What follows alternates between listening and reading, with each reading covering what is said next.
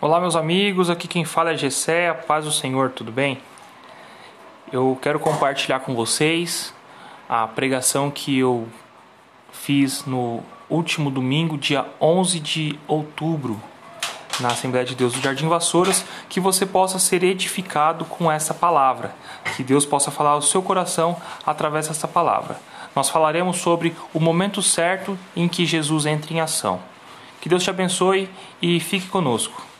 A Deus, estamos aqui nessa noite para adorá-lo e nesse momento para ouvir a palavra de Deus.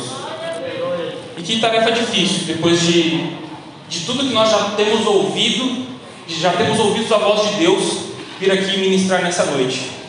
Mas nós já temos é, a certeza da vitória.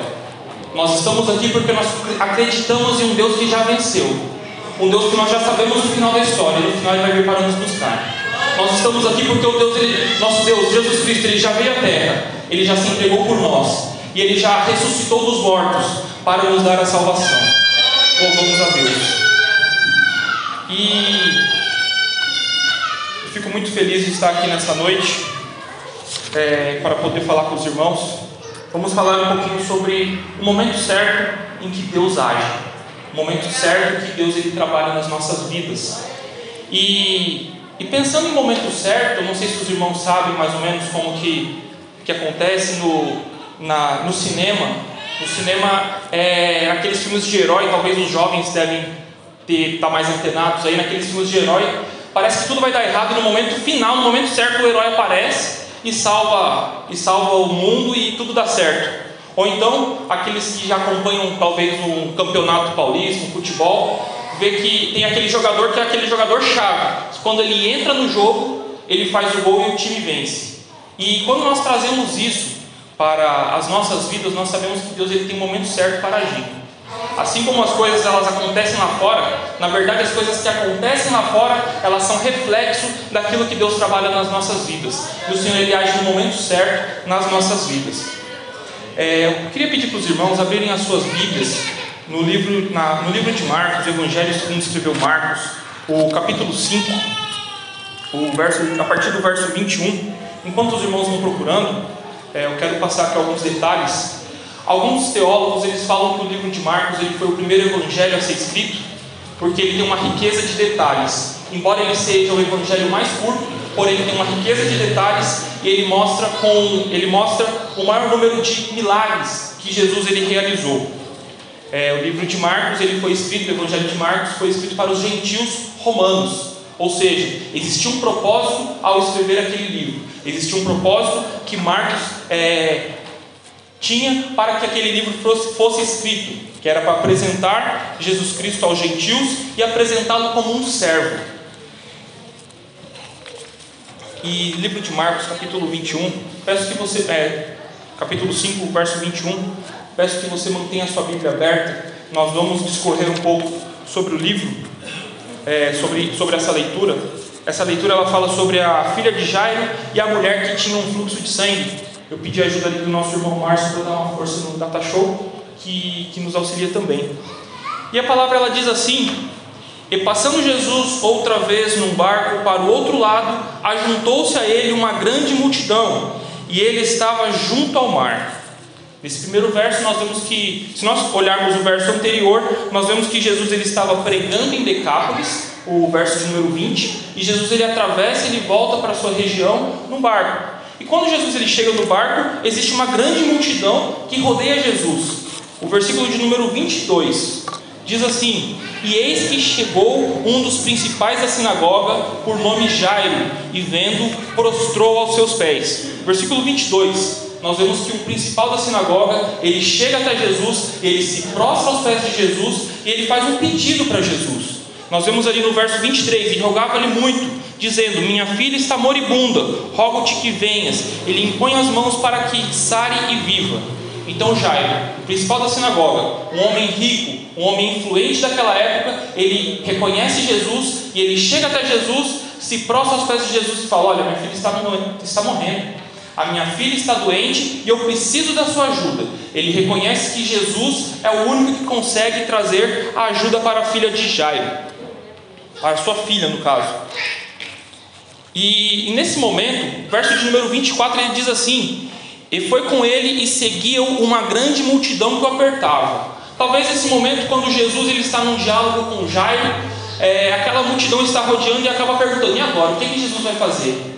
E agora, qual que vai ser a atitude de Jesus? Imagina que Jesus chegou agora de viagem, ele acaba sendo rodeado por uma multidão, e no meio dessa multidão, um dos principais, alguém que talvez seja referência para aquela população, acaba chegando e se prostrando nos pés de Jesus. Talvez a multidão ela pense: e agora?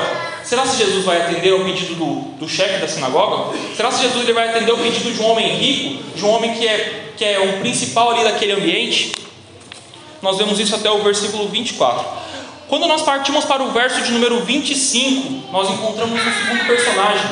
Diz assim o verso de número 25: E certa mulher que havia 12 anos, que havia 12 anos, tinha um fluxo de sangue. Nós vemos no verso de número 25, o verso 26 ele continua assim: E que havia padecido muito, com muitos médicos, e despendido tudo quanto tinha, nada lhe tinha aproveitado, nada lhe aproveitando isso, antes indo a pior. Nós vemos ali um segundo personagem nessa história. Nós vemos uma mulher que ela não tem um nome aqui é, expresso nessa leitura. Nós vemos que essa mulher ela também está por ali, no meio daquela multidão, rodeando Jesus. Talvez ela não se apresentou pela sua condição.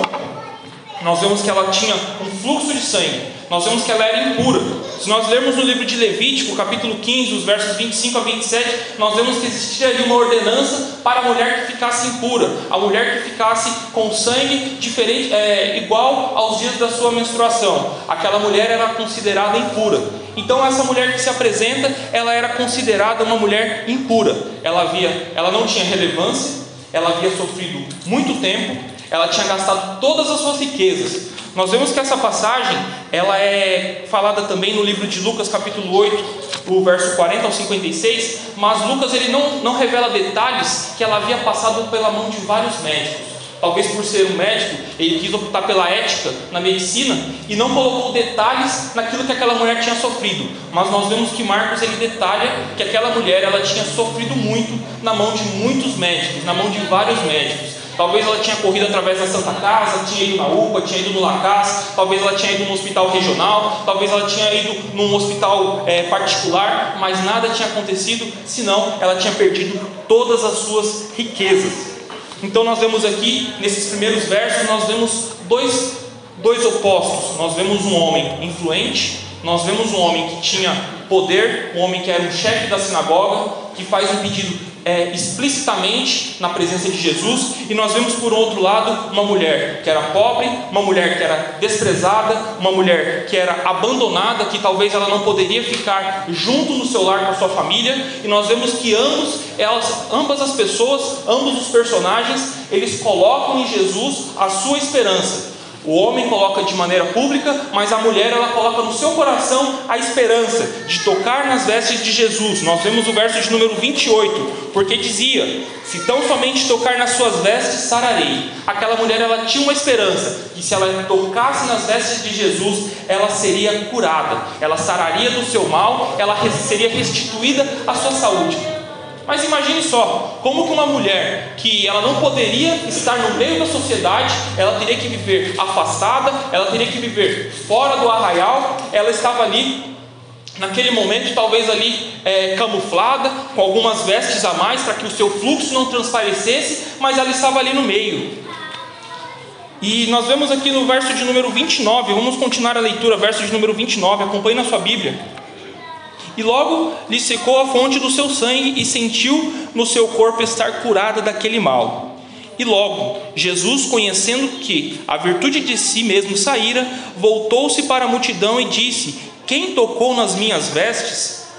Então aquela mulher ela conseguiu burlar toda aquela multidão Percebam que quando Jesus ele andava, por onde Jesus andava, a multidão não era uma multidão de 150, 200 pessoas, era uma multidão de 3 mil, de 4 mil pessoas. E aquela mulher ela conseguiu burlar aquela multidão, ela conseguiu tocar nas vestes de Jesus. E ela tocou nas vestes de Jesus. E percebam que dois versículos, o versículo, o versículo 29 e o versículo 30, eles usam a mesma palavra, e logo.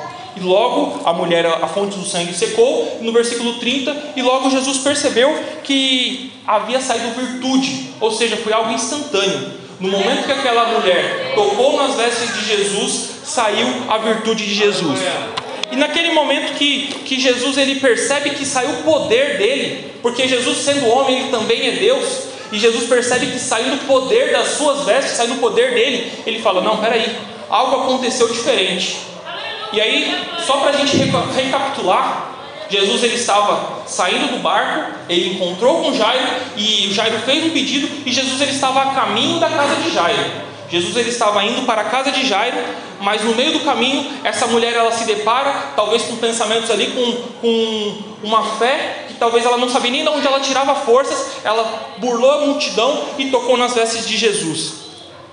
Então Jesus ele parou no meio daquela multidão e falou: peraí, algo aconteceu comigo, algo que eu não esperava aconteceu com o meu corpo, saiu o poder de mim. Aleluia. Imagino que, se nós olharmos aqui o, o verso de número 31, diz assim: E disseram-lhe os seus discípulos: Vês que a multidão te aperta e dizes: Quem me tocou? E ele olhava ao redor para ver quem o fizera. Então a mulher, que sabia que ele tinha acontecido, temendo e tremendo, aproximou-se e prostrou-se diante dele e disse-lhe toda a verdade. Os discípulos eles estavam meio inquietos, talvez eles estavam acostumados com Jesus a fazer milagres, que eles esperavam chegar na casa de Jairo e aquela filha de Jairo ser curada. E talvez por aquela inquietude, Jesus, a menina está morrendo. A gente vai ficar aqui procurando quem é que te tocou. Poxa, quanta gente! 3 mil, 4 mil, 5 mil pessoas e você está querendo saber quem que te tocou? E Jesus ele, ele fala: Não, peraí, eu, tenho que achar quem me tocou, porque foi um toque diferente. E nesse toque diferente saiu o poder. Jesus ele se importa com você. Jesus ele se importa com você nessa noite. E Jesus ele tem a cura para você. Ele tem a cura para a sua vida. Nós falamos hoje, o pastor ele começou o culto falando que as coisas estão nos detalhes. A nossa irmã Laine falou, a irmã Marisa leu um versículo, as coisas elas estão nos detalhes. E Jesus ele percebeu um simples detalhe: alguém me tocou diferente. Alguém chegou até mim de uma maneira diferente. E a partir dessa maneira diferente saiu virtude de mim. Jesus ele tem cura para você aqui. Mas Jesus ele tem cura para você lá na sua casa também. Ele tem cura aqui, mas ele tem cura na sua casa. O verso de número 34 diz assim: E ele lhe disse: Filha, a tua fé te salvou, vai em paz e ser curada deste mal. E esse versículo me chama atenção, porque uma mulher que era desprezada, uma mulher que era é, menosprezada, estava longe da sua família, talvez estava amargurada, não tinha dinheiro, Jesus ele, ele tem um pouco de compaixão com aquela mulher e ele chama ela de filha. Filha, a tua fé te salvou. Ele não chamou de anônima, ele não chamou, ei moço, ei você, ele chamou filha. Jesus ele nos chama de filho. Nós somos filhos de Deus. O Senhor ele tem bênçãos para nos entregar. O Senhor ele tem curas para as nossas vidas, curas sentimentais, curas espirituais, curas para as nossas feridas físicas. O Senhor tem curas para as nossas vidas. O Senhor é nosso Pai. Ele pode curar as nossas vidas. Aleluia. Jesus ele demonstra Jesus ele demonstra carinho e empatia por aquela mulher uma mulher que não tinha nome, que não tinha, que era anônima no texto. Agora ela passa a ser filha. Agora ela passa a ter uma identidade. Eu sou filha de Jesus. E quando, quando ele acaba de falar com Jesus, é, quando Jesus acaba de falar com aquela mulher, percebam, Jesus ele precisou parar e falar com aquela mulher. Por quê? Porque talvez, se aquela mulher ela tivesse seguido, eu toquei nas vestes de Jesus e foi curado, talvez ela pensasse que as vestes fossem mágicas. Talvez ela pudesse atribuir o poder a algo que não seja a pessoa de Jesus. E muitas das vezes acontece isso, as pessoas elas querem materializar muito a questão da fé, elas querem que você tenha uma mezuzá, querem que você tenha algo ungido, e, e a nossa fé não deve ser nessas coisas. A nossa fé tem que ser em Jesus. Aquela mulher ela tinha que saber, filha, foi a tua fé, mas não foi a tua fé nas minhas vestes, foi a tua fé em mim foi a fé em Jesus. A nossa fé ela não tem que estar baseada naquilo que nós achamos que é necessário, em abrir uma Bíblia no Salmo 91, em pegar um óleo ungido, uma rosa ungida. A nossa fé tem que estar baseada em Jesus. A nossa fé tem que estar alicerçada em Jesus. Aleluia. Então, após, após esse, esse primeiro episódio, Jesus ele ele fala com aquela moça, talvez ele gasta ali um tempo, os discípulos já estavam inquietos, vamos logo, mestre, vamos logo, tem aquela, tem que ir lá naquela casa lá e depois a gente tem que fazer outros compromissos, precisamos visitar, visitar outras aldeias. Jesus ele para, ele senta, ele conversa com aquela mulher. E quando Jesus ele termina e despede aquela mulher, nós vemos ali no verso de número 35, acompanhe na sua Bíblia, estando ele ainda falando, chegaram alguns do principal da sinagoga, a quem disseram: A tua filha está morta, para que te enfadas mais o mestre? Então, Jesus ele estava falando com aquela mulher ainda, e chegam alguns daqueles que trabalhavam com aquele principal da sinagoga, com aquele chefe, e fala: Ei, para de, de importunar Jesus, para de importunar o mestre, a sua filha já morreu, já era.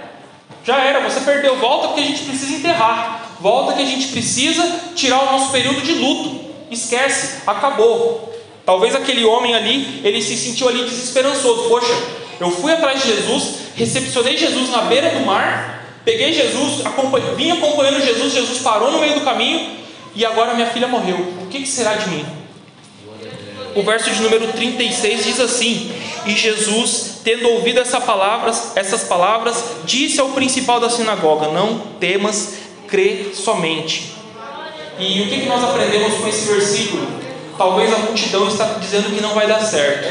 Talvez lá fora estão falando que você não vai conseguir uma porta de emprego, que você não vai conseguir um casamento abençoado. Talvez estão falando que seu marido não vai vir para a igreja. Talvez estão falando que seu filho não vai sair do mundo das drogas. Mas não temas, crê somente. Creia somente em Jesus. Não é no homem, não é no pastor, não é em ninguém, é em Deus, é em Jesus. É em Jesus. Nós estamos nos aproximando. Meus irmãos, o pastor falou: nós estamos há 37 dias. Nós estamos há 37 dias do, da, das nossas eleições. E nós cremos que se nós colocarmos pessoas, pessoas ali é, valorosas, pessoas ali que querem trabalhar, que são capacitadas, vai ter o melhor para a nossa cidade. Mas as nossas esperanças não estão nelas. As nossas esperanças estão no Senhor. As nossas esperanças estão no Senhor. Aqueles que confiam no Senhor, eles não se abalam, mas eles são como os montes de Sião que permanecem para sempre. Foi lido aqui nessa noite. Foi lido aqui nessa noite. Nós não devemos nos abalar porque as nossas esperanças estão em Deus. Creia somente embora aquilo que o mundo tenha falado, embora aqui venha uma, uma tonelada de pensamentos contrários, de pessoas querendo dizer para você desistir, para você parar, mas que você possa confiar e crer somente, e que você possa cantar como as irmãs cantaram, que nós sobrevivemos, embora as provas, embora as lutas, você possa dizer: Eu sobrevivi, eu venci essa provação e eu estou aqui graças ao nome do Senhor Jesus. Seguindo a leitura, nós vemos que Jesus ele, ele segue ali para a casa de, de Jairo e ele leva consigo é, apenas Pedro, Tiago e João.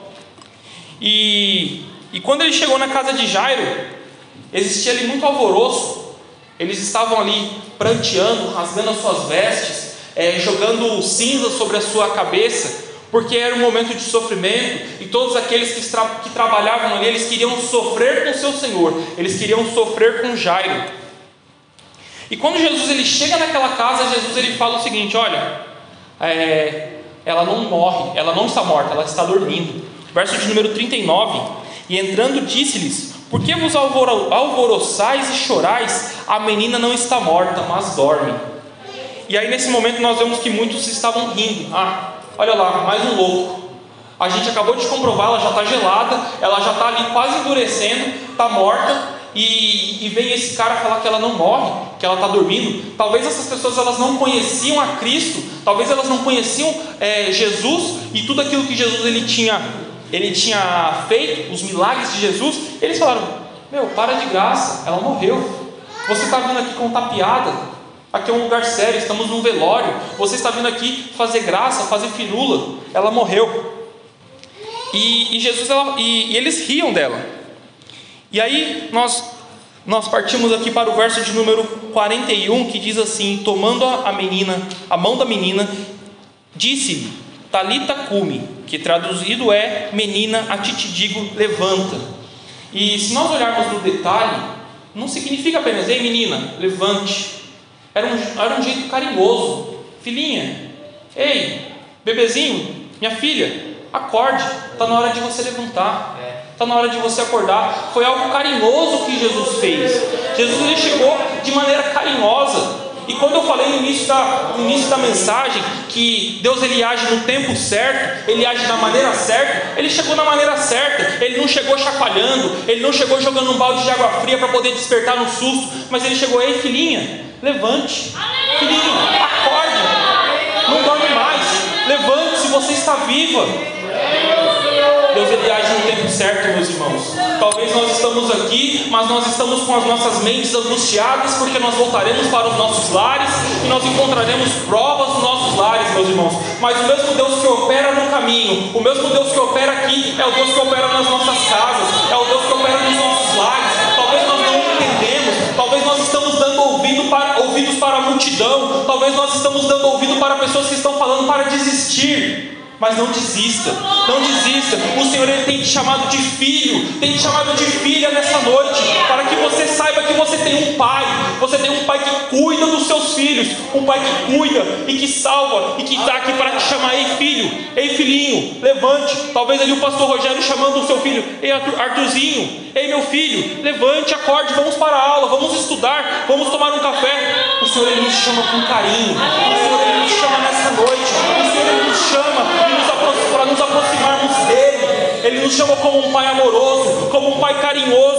E no tempo certo, no tempo certo, meus irmãos, no tempo certo o Senhor ele vem em nosso favor. A noite de hoje foi uma noite diferente. Talvez a igreja não estava repleta, não estava cheia, como nós costumamos ver. Mas o Senhor ele vem falar aos nossos corações. As irmãs cantaram que era calma. Não se desesperem. Não se desespere. Há quantos meses estamos nessa pandemia e estamos aqui, estamos vivos, estamos firmes e não tem faltado nada nas nossas mesas e não tem faltado nada nas nossas vidas. O Senhor tem suprido tudo. O Senhor ele está suprindo a sua vida. O Senhor ele supre todas as necessidades. Não existe fórmula mágica. Só existe Jesus. Só existe Jesus.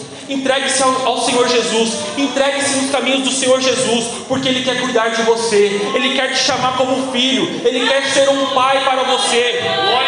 Que nessa noite venha ser uma noite diferente para as nossas vidas, que nós possamos sair daqui da, dessa igreja nessa noite, sabendo que nosso Deus Ele tem cuidado de nós, e no momento certo Ele vai agir, no momento certo Ele vai se levantar. Quando nós vemos a história de Jó, nós vemos no livro de Jó, capítulo 19, verso 25: Eu sei que o meu redentor vive, e no tempo certo ele se levantará. É no tempo certo, meus irmãos, não é do nosso jeito, não é no nosso tempo. Muitas das vezes nós queremos as coisas rápidas, muitas das vezes nós queremos as coisas do nosso, da nossa velocidade mas não é do nosso jeito, não é do nosso tempo. Talvez aqueles que são mais jovens, os jovens, os adolescentes, alguns irmãos mais novos, é, já estão acostumados com a tecnologia de você, você não saber algo, você pesquisa no Google e, e já sai uma resposta. E aí muitas das vezes a gente quer a resposta de Deus assim. Muitas das vezes nós queremos que a solução do problema seja assim. E tudo que aquilo que Deus faz nas nossas vidas é para glorificar o nome dele. Não é o nosso nome, é o nome de Deus. Jesus ele precisou parar no meio do caminho, precisou dar atenção para aquela mulher. E depois ele chegou na casa de Jairo. Talvez se Jesus tivesse chegado na casa de Jairo e aquela menina ainda estivesse com vida, não seria um milagre. Não, olha lá, ela se recuperou. Não, é obrigado. Ela já se recuperou. Ela estava fraca mesmo, faltou ela tomar um café, comer um cuscuz. Ela estava meio fraquinha. Mas não. Jesus ele chegou no tempo certo. E assim também nas nossas vidas. Que possamos sair daqui, daqui crendo que o Senhor ele chega no tempo certo nas nossas vidas. Que Deus abençoe a todos em nome de Jesus.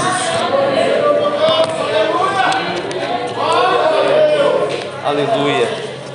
Glória a Jesus. Glória a Jesus. Aleluia. Que palavra maravilhosa, irmãos, não é? A esperança para você a esperança para mim, a esperança para cada um de nós, a solução para o teu problema. Estamos falando isso desde o começo do culto.